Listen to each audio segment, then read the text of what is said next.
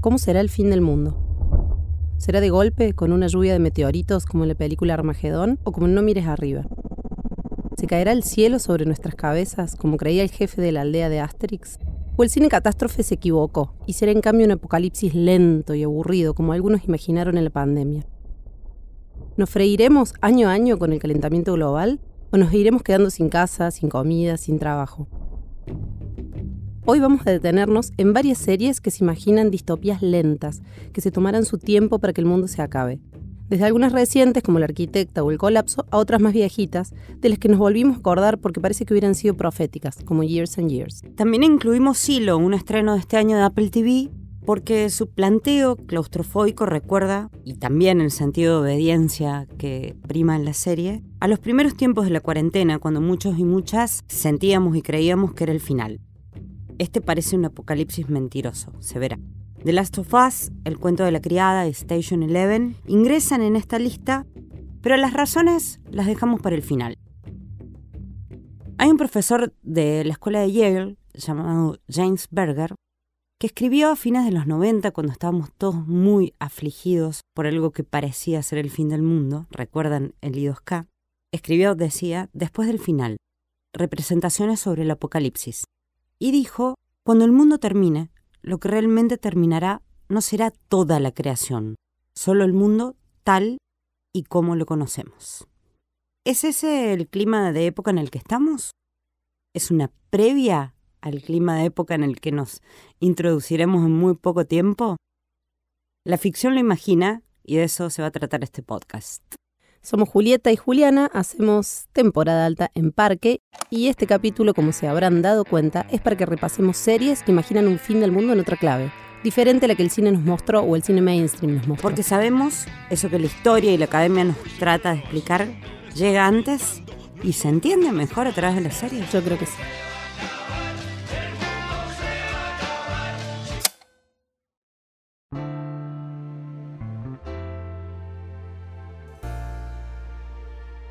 Hola Juliana, ¿cómo estás? Hola Juli, ¿cómo va? Vamos a tratar de no darle un tono tan lúgubre a todo esto. Estaba pensando cuando grabamos la primera parte que qué depresión. Sí, corchazo, el podcast del corchazo. No, le vamos a poner un poco de onda porque se supone que, bueno, si el mundo se termina nos tenemos que reír un poco igual, ¿no? Bueno, vuelvo a la cita de Berger, ¿no? Eh, no es que se va a acabar todo, sino que se va a acabar un sistema, una forma de vida, o se está acabando eso, justamente de acuerdo a lo que piensa mucha gente, ¿no? Se está acabando el siglo XX, entrado el XXI también, ¿no? Es, hay, hay, hay un montón de hipótesis, teorías y estudios sobre eso, pero como dijiste vos muy bien, las series nos los cuentan mejor, lo entendemos más rápido, hace mella, por decirlo así antes. Y yo creo que está bueno tomárselo con un poco de liviandad, si bien arrancamos un poquito tétricas.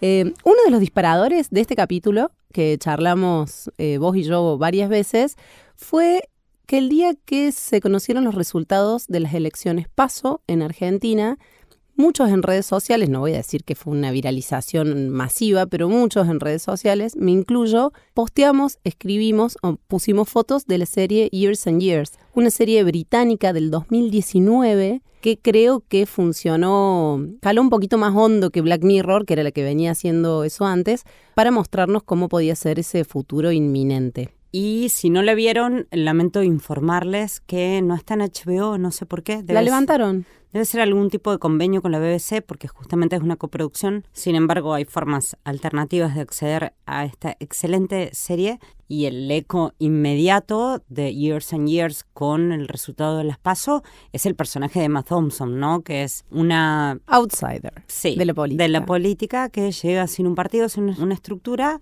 prometiendo todo aquello que, eh, no sé, ¿le suena a algún candidato que llevó un tercio de los votos durante las PASO, pero el, triunfo del outsider extremo de, un, de una derecha, ultraderecha extrema, no un libertario, se asemeja muchísimo justamente a esta populista de derecha que es el personaje de Emma Thompson en Years and Years, pero la serie tiene muchísimas capas más que hacen de una mirada sobre el apocalipsis lento, ¿no? Yo me acordé mucho de Years and Years también, porque cuando empieza la serie y el personaje de Emma Thompson todavía no ganó las elecciones, El, creador en su momento contó que en realidad estuvo más inspirado en Boris Johnson, este personaje de, esta mujer que habla en los medios sociales y en las redes de manera pirotécnica y que está muy enojada y que va al hueso y que despotrica en contra de la clase dominante. La estoy, estoy, tratando de evitar usar ciertas palabras, habrás visto. Pero ¿sabes qué me hizo acordar mucho a la serie? Porque yo al menos volví ahí. Porque en el primer capítulo,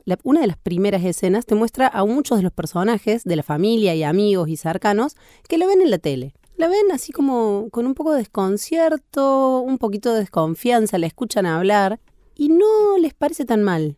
No terminan de entender muy bien lo que propone, pero dicen, bueno, pero sí, ya siempre tuvimos lo mismo y mira lo mal que nos fue. Ojo, le demos una oportunidad, le escuchemos una situación o, o un acercamiento primigenio, así de a poquito, pero muy, bueno, veamos, eh, para nada, no hay ningún personaje, hay algunos personajes que sí, pero la mayoría de los personajes que se acercan desde ese lugar a, esta candidata es desde cierta curiosidad o ingenuidad también.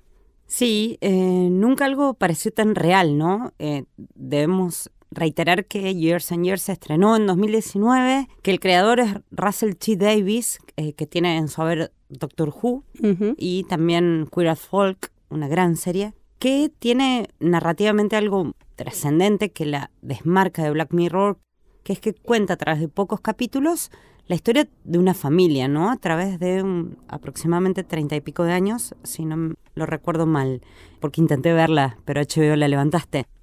Y esta idea de Davis como una especie de Nostradamus de nuestros tiempos, porque no solamente crea a imagen de Boris Johnson, del Boris Johnson de ese momento y de Trump y otros populistas de derecha que tomaron el poder efectivamente a este personaje, sino que también imagina otros escenarios que, por ejemplo, nosotros vivimos en Argentina como el corralito. Hay un corralito en Years and Years.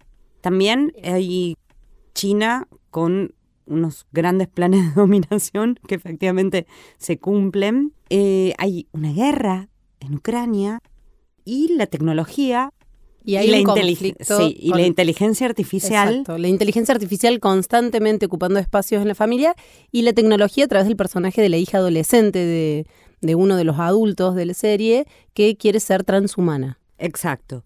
Algo que tres años atrás nos parecía algo descabellado y hoy, con lo que estamos viendo con el chat GPT y etcétera, no tanto, ¿no?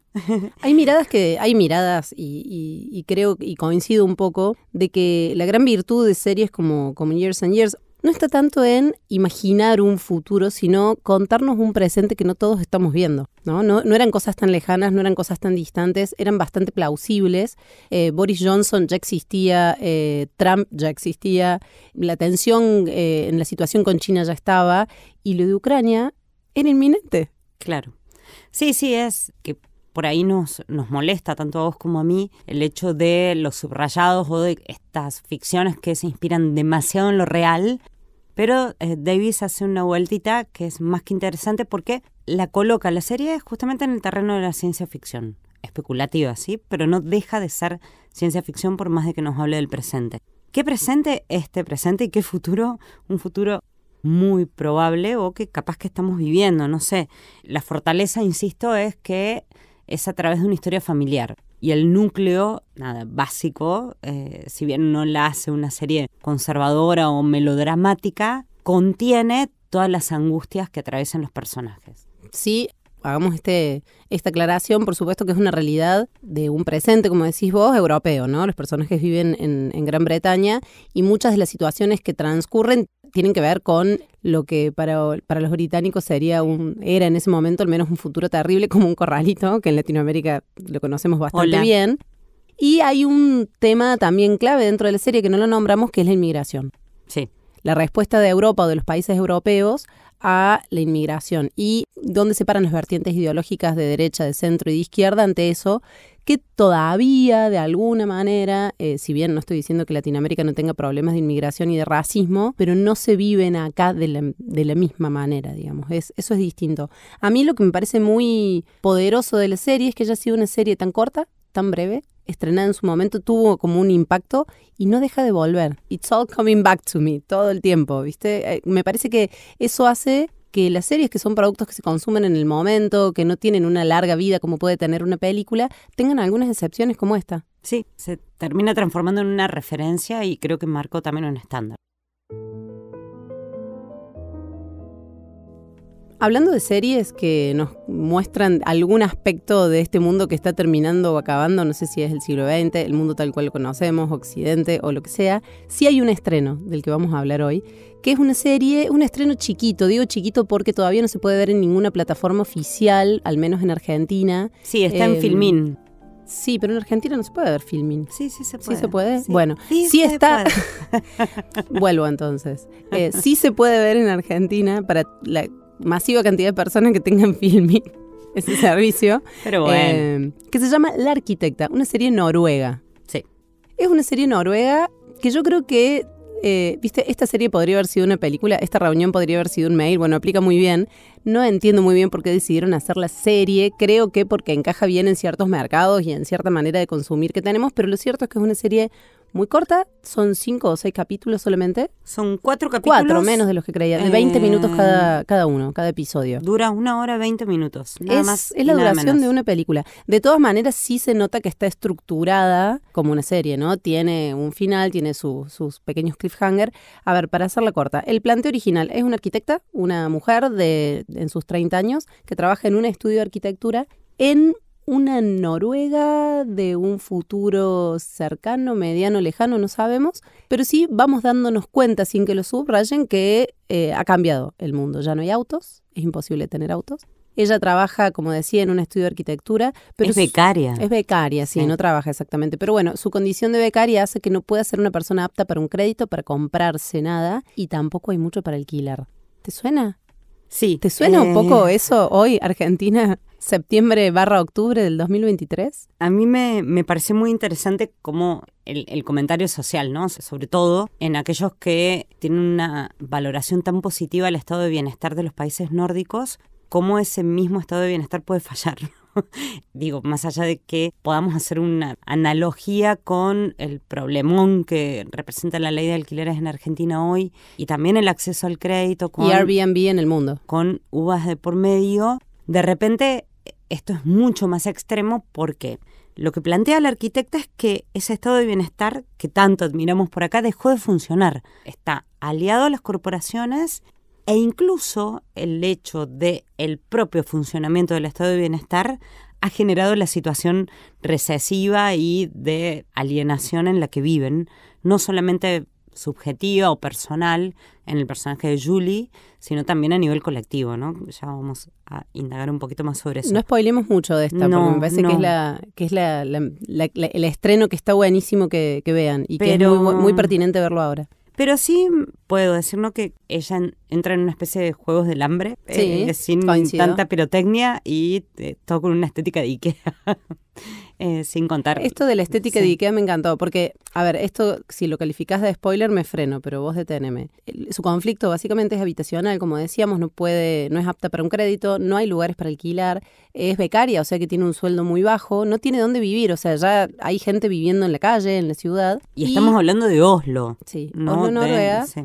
Y finalmente conoce a alguien que le muestra como una especie de alternativa de alquiler clandestino, por decirlo así, que es ocupar las playas de estacionamiento subterráneas que están libres porque los autos ya no existen y vivir ahí, sin luz solar, en una especie de cuadradito donde entra un auto con unas pequeñas cortinas que le dan la mínima privacidad indispensable que necesita cualquiera, un enchufe y un baño compartido. ¿Te suena a algo?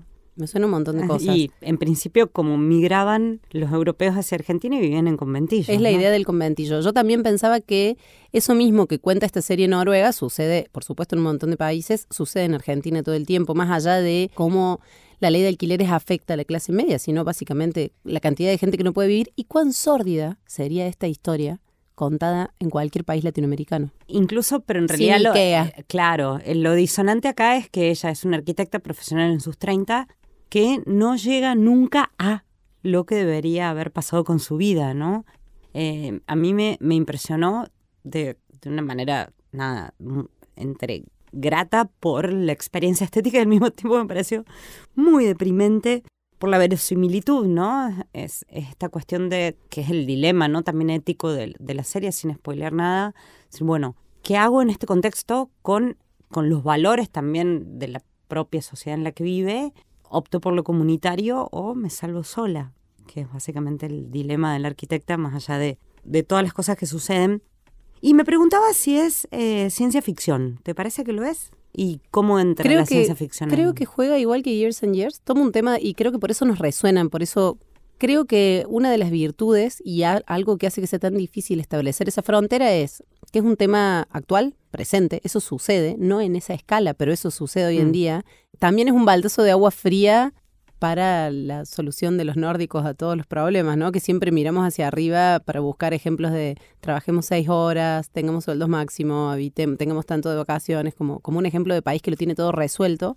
Y me parece que los pequeños guiños de ciencia ficción, donde ingresa o donde uno podría creer que ingresa la ciencia ficción, es mínimo. En lo cotidiano. En lo cotidiano, eh, en la amiga, esto tampoco es un spoiler, en su amiga que es modelo que camina en, un, en una vidriera, ¿no? Sí. Una, una modelo real, un maniquí real, perdón. Una especie de nueva esclavitud. Una especie Sí. de nueva esclavitud.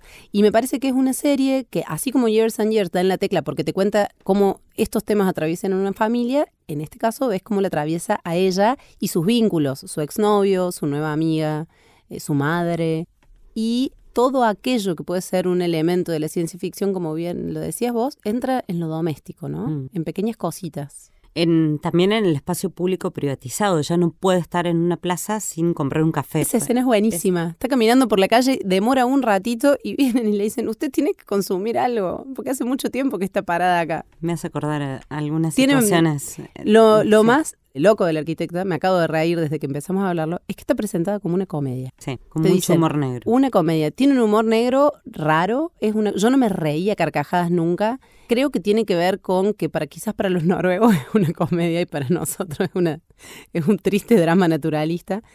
Pero es raro, ¿no? Esa, ese calificativo de comedia. Pero sí, definitivamente en los estrenos de los últimos meses, eh, sabemos ya, no hace falta que desarrollemos que es una época de estrenos pobres. En Estados Unidos hay una huelga de guionistas y de actores que está, ralentizando, digamos, los, nuevos lanzamientos. Pero en los estrenos recientes me pareció lo más interesante. Está realmente buena y, tiene algo punk que contrasta mucho con la estética, ¿no? De, tiene una estética documental, ¿viste? Estos planos. Noruega. La- Sí. Los muebles de Ikea y la ropa de Sara Noruega. Sí, pero también el- el- el- en las tomas de cámara Sí. tiene una cosa medio The Office. Y, y al mismo tiempo hay algo punk, porque no hay futuro. Te quedas así de cara. sí. Y esto no es un spoiler, o sea, es, Para nada. Y entra, y yo creo que entra dentro de esta lista de series con las que ahora continuamos, por esta idea de que aun cuando no haya futuro y aun cuando el mundo se acabe, la gente sigue. Como Y- puede. No, y sigue esto, ¿no? Engañando el sistema y apelando a la ley del más fuerte.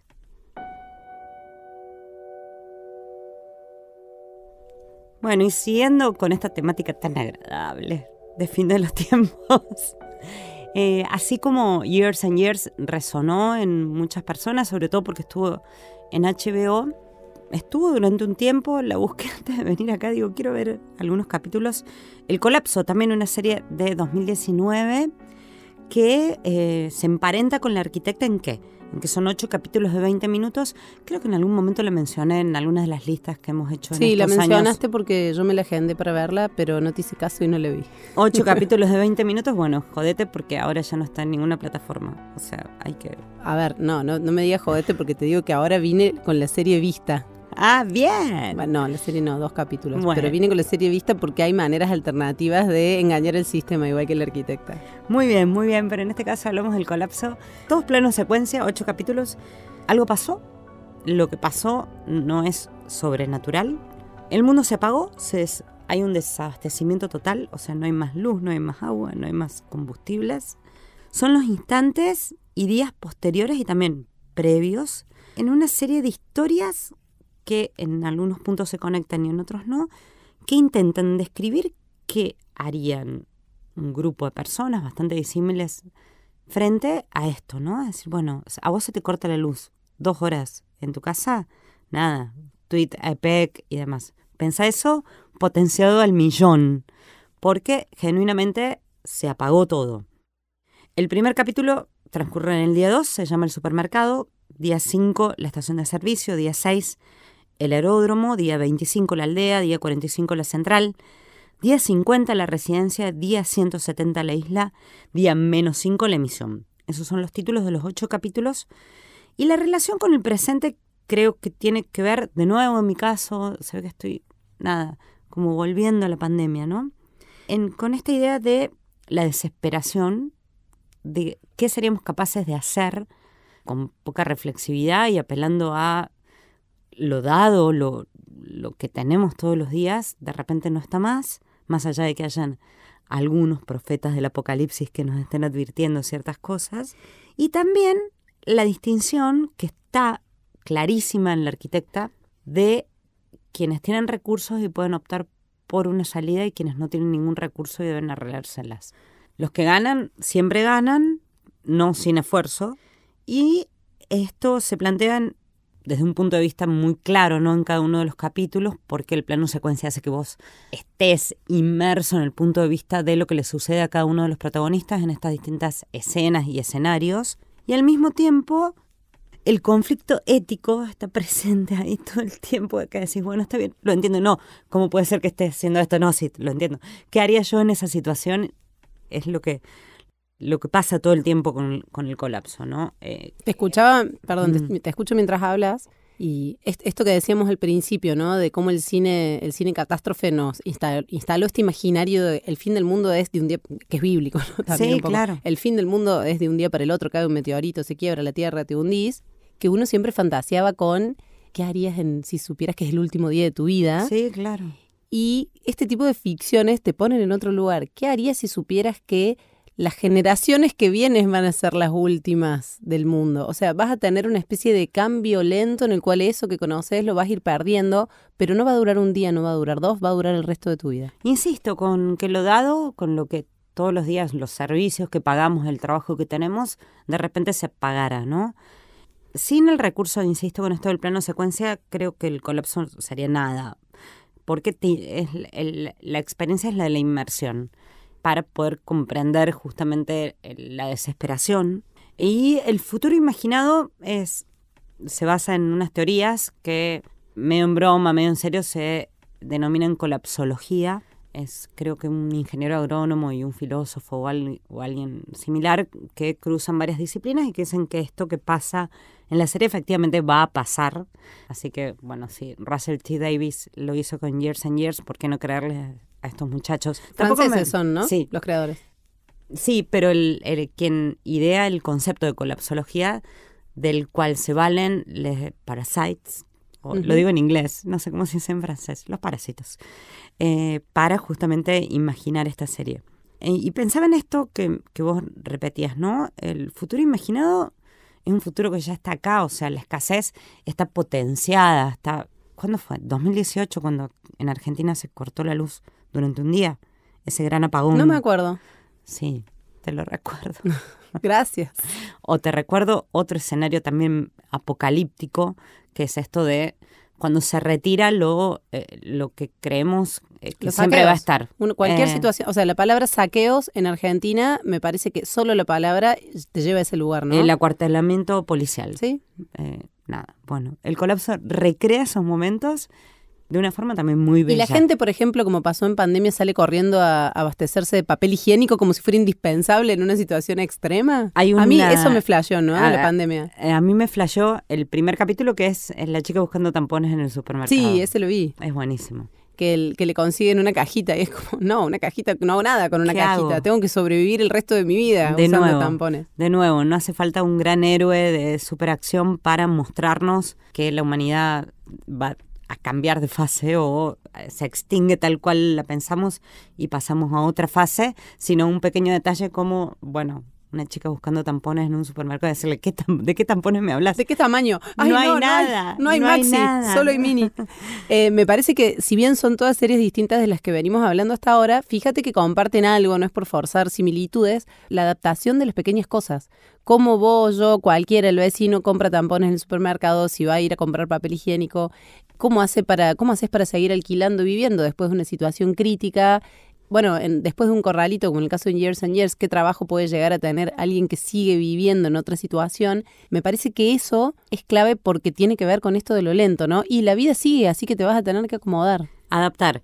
Y no parece en ninguna de las series que venimos mencionando que lo que ocurre haya sido producto de lo sobrenatural, ¿no? Ni desde el punto de vista bíblico, ni desde la invasión alien, ni desde...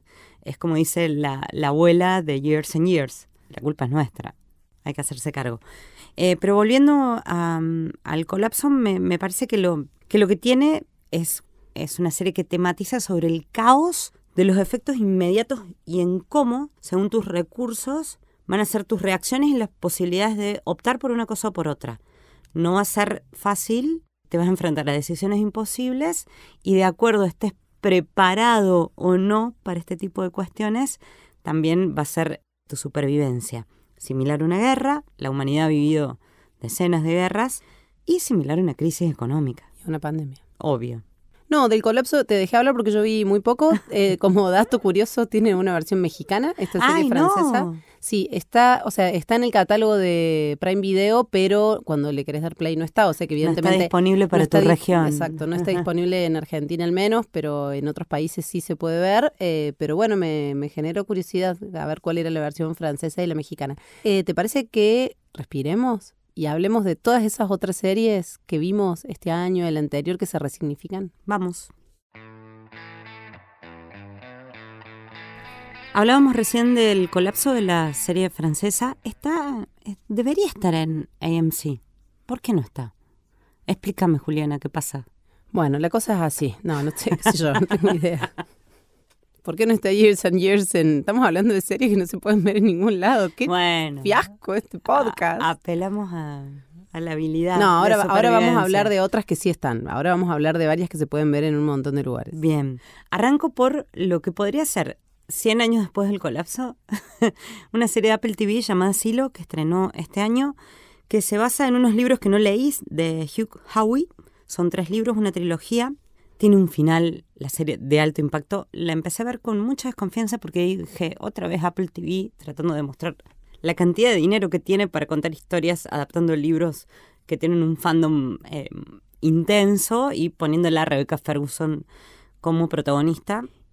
Eh, me pareció, me gustó, tampoco me maravilló, pero me parece que eh, la serie puede ser el colapso 100 años después. Y te digo por qué.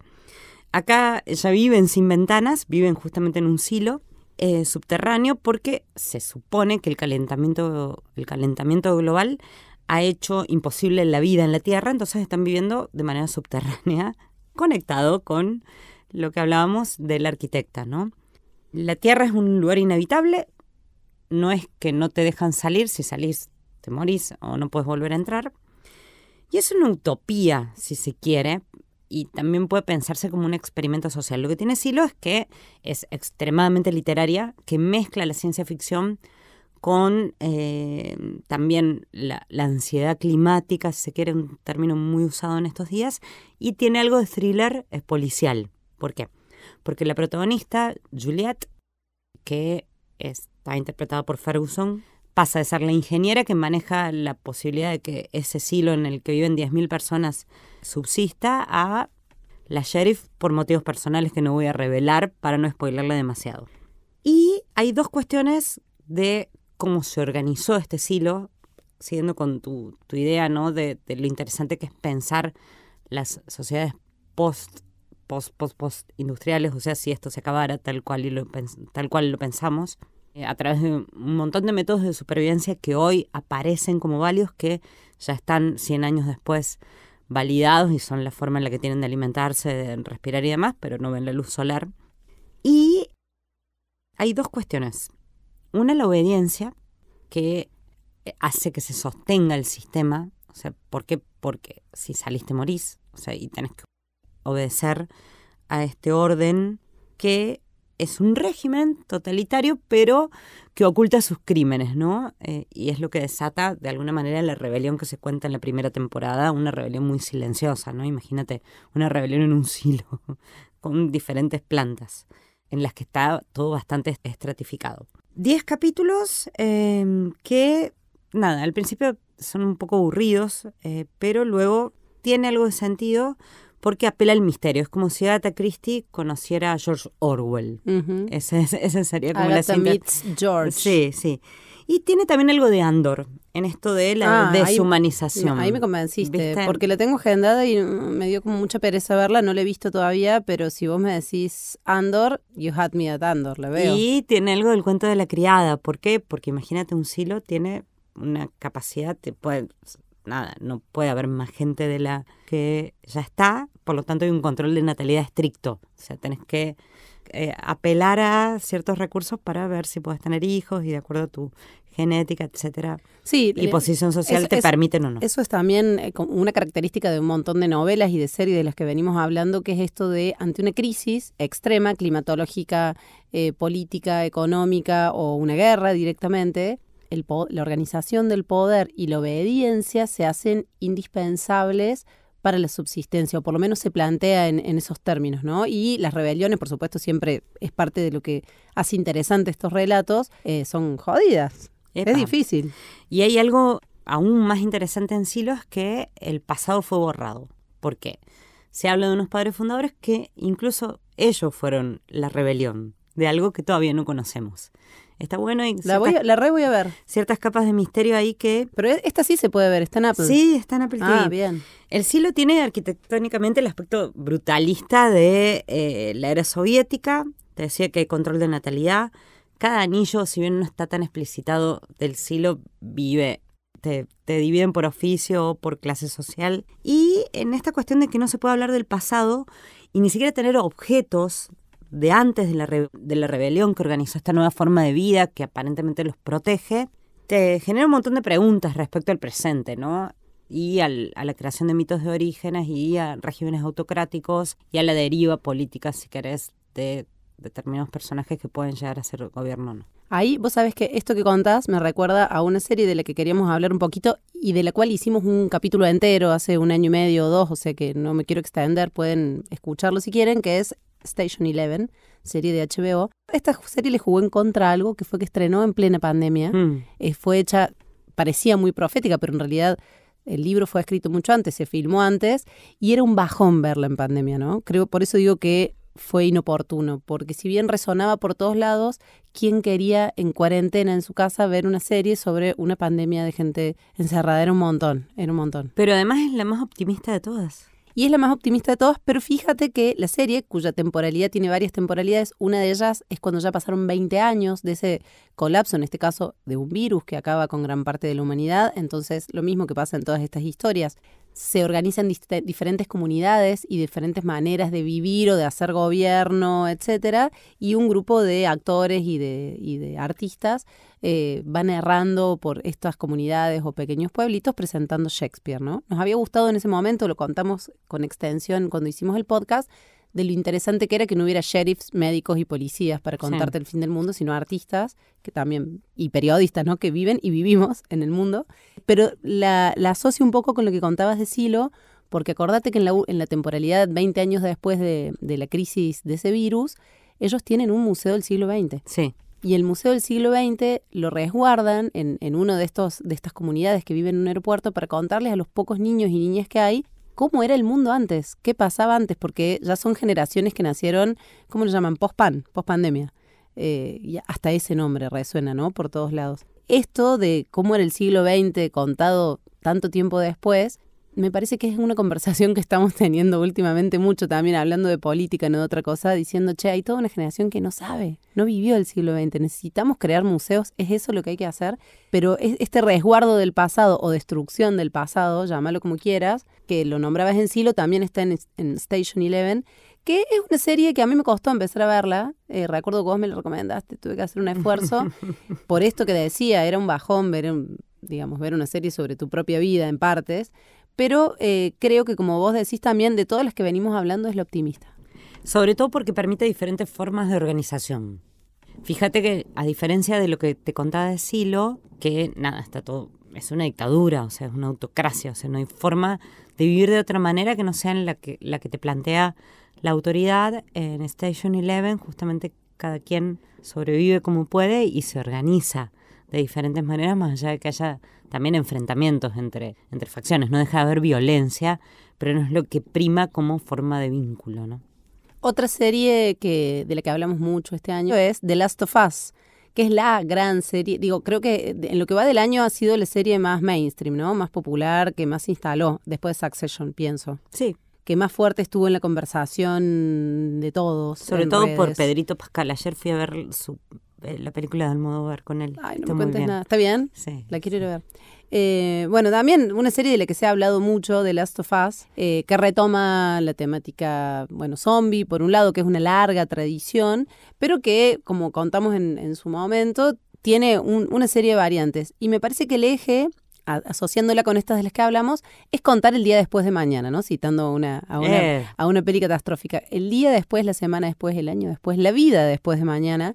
Eh, en la cual no importa qué es, cuál es el suceso, fíjate que en todas estas de las que venimos hablando, no importa mucho cuál es el suceso que cambia drásticamente lo que se está viviendo, sino lo que importa es cómo los seres humanos se van a organizar después. Claro, no hay una batalla en contra de eso que nos pasa porque lo que nos pasa, nos dicen estas series, es culpa nuestra en algún punto.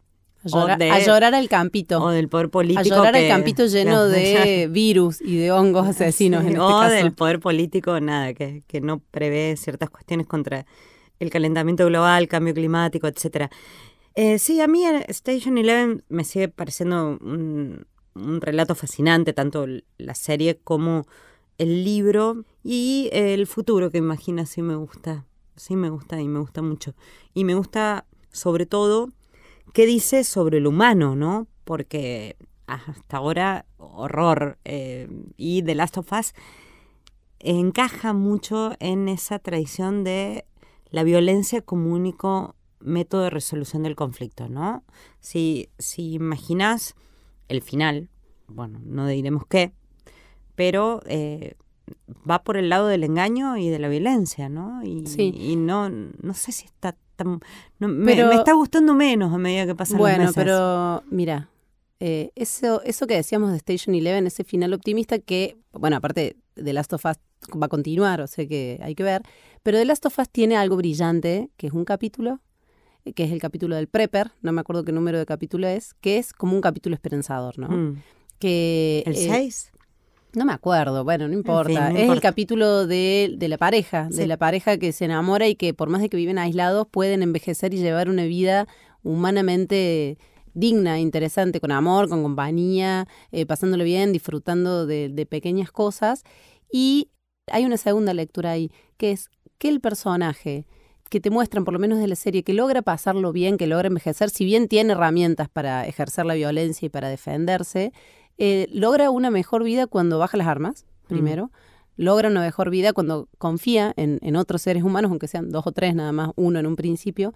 Y tercero, el que está preparado es no el que tiene las herramientas que hoy son consideradas válidas desde lo productivo, sino un prepper, ¿no? Los prepper es este, este movimiento, figura de aquellas personas que creen que hay que estar preparados para el fin del mundo, es decir, poder cazar, hacer fuego si no tenés un encendedor, resolver cómo vivir sin luz y sin agua, eh, ver saber por lo menos qué tipo de eh, beneficios tienen las plantas por si necesitas, o sea, todas estas cosas, aprender a usar cuchillos y demás.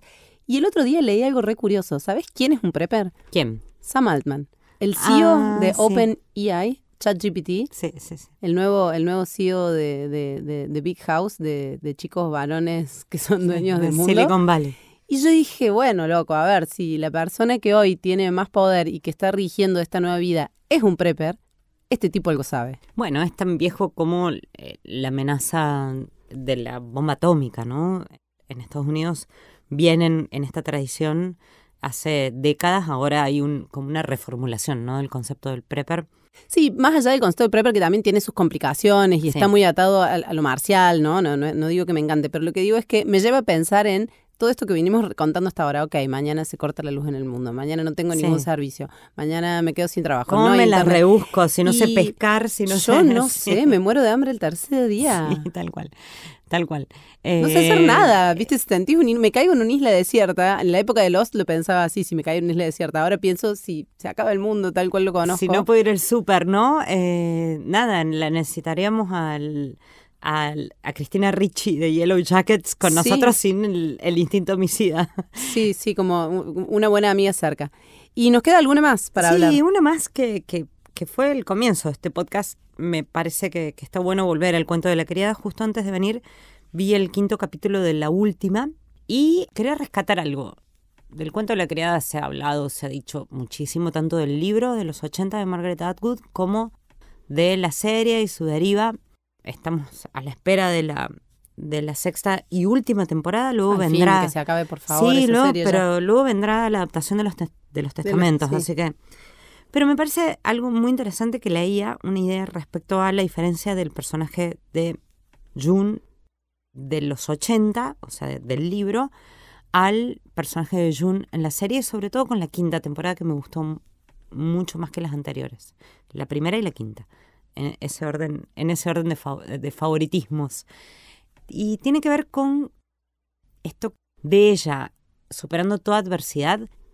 Creo que la idea de agencia y de identidad y de coraje y de comunidad que prevalece es lo que hace justamente del cuento de la criada que el apocalipsis lento en el que viven y también la autocracia que las transforma en esclavas sexuales y todas las instancias de liberación y toda esta construcción de una heroína tan, tan compleja, de repente en la quinta temporada se estabiliza en un punto mucho más emocional y político, no, eso nunca queda de lado, para contar un presente en el cual las mujeres, aún una haya sometido a la otra, aún pueden formar comunidad, que es la última escena de la quinta temporada. Sí. Quienes la vieron Ese sabrán de qué hablo y no acabo de spoilear nada. es- ¿no? estuviste caminando por la cornisa, Bueno, pero con perdón. mucha altura. No, no te caíste, no te caíste, está muy bien.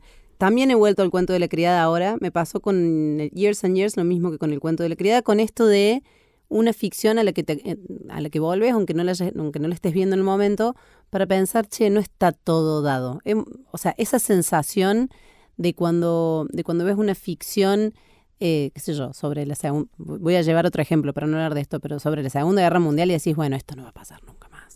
Mm. Hay, hay, hay infinita cantidad de investigaciones y libros sobre esto. Yo no estoy, estoy diciendo algo muy simple. Y de repente pasan dos o tres pequeñas cosas que decís, apa, para. No sé, puede ser. La amenaza constante de, de los derechos conquistados y de la vida que uno cree que llegó para quedarse. Lo que cuento es que el motivo por el cual volví a acordarme del cuento de la criada es porque no está bueno, es porque uno a veces vuelve a tener miedo. Pero por otro lado, eso que vos contas está bueno para acomodarse un poco ahí. Bueno, también hay que confiar. Y esto, nadie se salva solo. Y ahora nos vamos a. Si fuera hoy, vamos a volver al cine catástrofe. Se acaba el mundo mañana, Julieta. Nosotros ya grabamos este podcast. ¿Qué hacemos? Yo mañana me anoto en un curso de prepper. Ah, bueno, yo me iré a tomar una cerveza. Lo mío era mucho más simple. Pero bueno, si me levanto temprano, hago el curso como. Este fue un nuevo capítulo de temporada alta del podcast sobre series que hacemos Julieta y Juliana. nos encontramos dentro de muy poco. Es más, ya tenemos tema, aunque ustedes no lo crean. Hasta la próxima. Chau.